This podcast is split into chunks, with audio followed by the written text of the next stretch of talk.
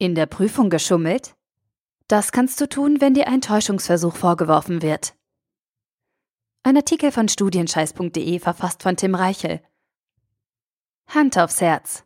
Hast du in der Klausur schon einmal versucht, einen Blick auf den Zettel deines Nachbarn zu werfen? Täuschungsversuche sind vielfältig. Vom Spicker über Plagiate bis hin zu Personen, die mit gefälschten Studentenausweisen aus Freundschaft oder gegen Bezahlung Klausuren von anderen schreiben. Richtig ärgerlich wird es aber erst dann, wenn du nichts Illegales getan hast und dir zu Unrecht ein solcher Betrug vorgeworfen wird. Was genau ein Täuschungsversuch ist und wie du vorgehen kannst, falls du zu Unrecht der Täuschung bezichtigt wirst, erfährst du in diesem Experteninterview mit Rechtsanwalt Lars Brettschneider. Hallo, Herr Brettschneider. Als Fachanwalt für Verwaltungsrecht mit dem Schwerpunkt Prüfungsrecht kennen Sie sich bestens mit rechtlichen Fragen im Studium aus. Zum allgemeinen Verständnis. Was versteht man unter einem Täuschungsversuch? Nach der gängigen Rechtsprechung versteht man unter einem Täuschungsversuch, dass der Prüfling eine nach regulären Bedingungen eigenständig erbrachte Prüfungsleistung vorspiegelt, während er tatsächlich unerlaubte Hilfe in Anspruch genommen hat. Können Sie einige Beispiele dazu nennen? Welche Arten von Täuschungsversuchen gibt es? Nun, da kommt zunächst einmal die Verwendung unerlaubter Hilfsmittel, wie zum Beispiel der klassische Spickzettel oder unerlaubte Markierungen in zur Prüfung zugelassenen Hilfsmitteln in Betracht, aber auch die Hinzuziehung dritter Personen.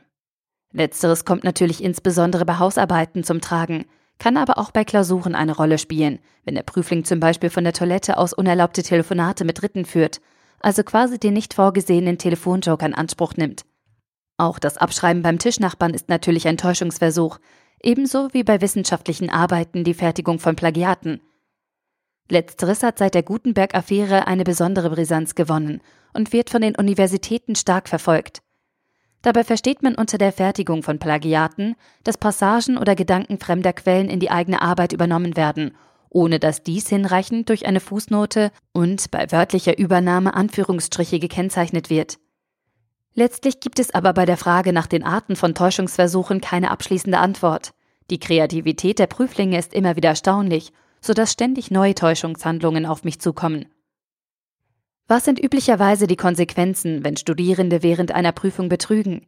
Gibt es dazu eine generelle Richtlinie oder entscheidet jede Hochschule selbst über die Konsequenzen?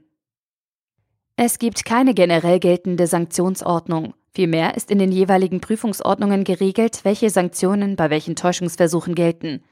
Je nach Prüfungsordnung und Schwere der Täuschungshandlung reicht dies von bloßen Verwarnungen über die Anordnung der Prüfungswiederholung, der Erklärung der betroffenen Prüfungsleistung für ungenügend bis hin zur Erklärung der gesamten Prüfung als nicht bestanden. Vereinzelt kann es sogar dazu kommen, dass der Prüfling von einer eventuell noch möglichen Wiederholungsprüfung ausgeschlossen wird. Einzelne Hochschulgesetze bestimmen ergänzend noch, dass der Täuschungsversuch eine Ordnungswidrigkeit darstellt, die zusätzlich noch mit einem Bußgeld geahndet werden kann. Was können Studierende tun, denen zu Unrecht ein Täuschungsversuch vorgeworfen wird? Welche rechtlichen Möglichkeiten bestehen? Wenn einem Prüfling zu Unrecht ein Täuschungsversuch vorgeworfen wird, muss man zunächst differenzieren. Bevor eine der genannten Sanktionen verhängt wird, muss zunächst dem Prüfling Gelegenheit gegeben werden, sich zu der Sache zu äußern. In diesem Stadium kann der Prüfling folglich seine Sicht der Dinge darlegen und eventuell den entstandenen Verdacht gerade rücken. Kommt es dann dennoch zu einer der beschriebenen Sanktionen, kann der Prüfling gegen diese Entscheidung der Prüfungsbehörde je nach Landesrecht zunächst Widerspruch oder sofort Klage erheben. Die Sache wird dann von einer anderen Abteilung der Verwaltung bzw. bei einer Klage vom Gericht überprüft. Dabei ist aber wichtig, dass sich die Behörde auf den Beweis des ersten Anscheins berufen kann. Dies bedeutet, dass sie bei Vorliegen bestimmter Tatsachen auf einen Täuschungsversuch schließen darf. So zum Beispiel in der Regel, wenn der Prüfling unerlaubte Hilfsmittel mit in die Prüfung nimmt. Es obliegt dann dem Prüfling zu beweisen, dass er in Wirklichkeit nicht täuschen wollte, also zum Beispiel die Markierungen im Text nicht zum Täuschen gefertigt wurden, sondern im Laufe des Studiums und nur versehentlich nicht entfernt wurden. In der Praxis stellt sich das als äußerst schwierig dar. Wie sollten Studierende in dieser Situation genau vorgehen? Bitte beschreiben Sie die einzelnen Schritte. Es empfiehlt sich aus meiner Sicht zumeist folgendes Vorgehen, wenn man mit dem Vorwurf eines Täuschungsversuchs konfrontiert wird. Fertigung eines eigenen Protokolls über den Geschehensablauf, damit keine Details in Vergessenheit geraten. Klärung, ob es Zeugen für den Vorfall gibt, die zur eigenen Entlastung beitragen können. Keine eigene Stellungnahme ohne anwaltlichen Rat, damit man nicht womöglich durch gut gemeinte, aber im Ergebnis aus juristischer Sicht eher schlechte Aussagen die Situation noch verschlechtert. Wann lohnt es sich, einen Anwalt zu engagieren?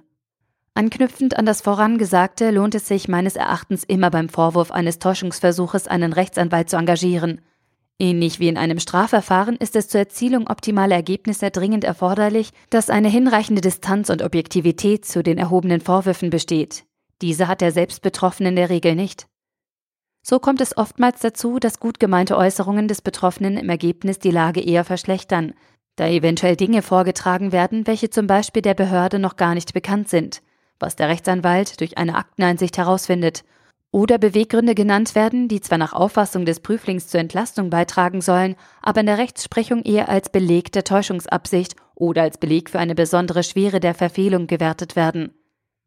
Vor diesem Hintergrund ist dem Prüfling dringend zu raten, selbst keine Aussage zu machen, sondern einen Rechtsanwalt mit der eigenen Vertretung zu beauftragen.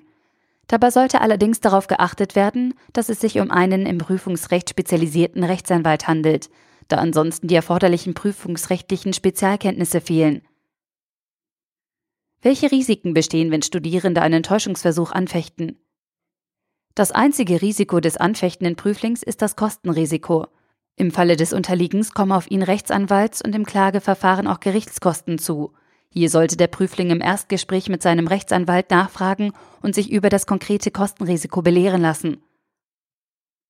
Gibt es einen kuriosen Fall bezüglich eines Täuschungsversuchs, den Sie nie vergessen werden? Beschreiben Sie bitte kurz. Ich habe einmal einen Mandanten vertreten, welchen ein Täuschungsversuch in der mündlichen Prüfung des zweiten juristischen Examens vorgeworfen wurde. Dazu muss man wissen, dass die mündliche Prüfung aus einem Prüfungsgespräch und vorab einem sogenannten Aktenvortrag besteht. Für diesen bekommen die Prüflinge eine Stunde vor Prüfungsbeginn einen Aktenauszug ausgehändigt, den sie dann eine Stunde lang bearbeiten können, um den Inhalt und die eigene Lösung sodann vorzustellen. In der Ladung zur mündlichen Prüfung war darauf hingewiesen worden, dass die Prüflinge zur Fertigung von Notizen unliniertes Papier verwenden dürften, welches sie selbst mitzubringen hätten. Da der Mandant solches Papier nur lose hatte und vermeiden wollte, dass es zerknickt, hat er es zum Transport in seinen College-Block gelegt. Im Vorbereitungsraum hat er sodann seine Unterlagen ausgepackt. Dabei hat er den College-Block aus seiner Tasche genommen, um die Blätter aus ihm herauszunehmen. Anschließend wollte er den Block wieder in die Tasche packen und diese auf den dafür vorgesehenen Platz, welcher sich nicht auf seinem Arbeitsplatz befand, stellen. In dieser Situation hat aber die Aufsicht sich den Block näher angeschaut und festgestellt, dass sich in ihm noch Mitschriften aus dem Referendariat befanden, woran der Mandant nicht mehr gedacht hatte. Dem Mandanten wurde daraufhin ein Täuschungsversuch durch das zur Täuschung gedachte Mitführen unerlaubter Hilfsmittel vorgeworfen und der Aktenvortrag mit ungenügend bewertet. Das Problem dieses Falles lag in der schon erwähnten Tatsache, dass sich die Behörde auf den Beweis des ersten Anscheins berief. Wer unerlaubte Hilfsmittel mit sich führt, will diese auch benutzen. Und es uns oblag, das Gegenteil zu beweisen. Hier ging es vor allem um die Frage, ob das Vorbereiten des Arbeitsplatzes schon von diesem Anscheinsbeweis erfasst wird. Das Fazit aus diesem Fall ist aber, jeder Prüfling sollte strikt darauf achten, dass er zur Prüfung, insbesondere in den Prüfungsraum, nur solche Sachen mitnimmt, die erlaubt sind. Alles andere sollte zu Hause bleiben oder zumindest nicht mit in den Prüfungsraum genommen werden. Im Interview Rechtsanwalt und Fachanwalt Lars Brettschneider. Lars Brettschneider ist Fachanwalt für Verwaltungsrecht mit dem Schwerpunkt Prüfungsrecht. Er ist unser Spezialist für Fragen zu den Themen Prüfungsrecht, Hochschulrecht und Schulrecht. Seit vielen Jahren vertritt Rechtsanwalt Lars Brettschneider Studenten deutschlandweit in rechtlichen Angelegenheiten. Der Artikel wurde gesprochen von Priya, Vorleserin bei Narando.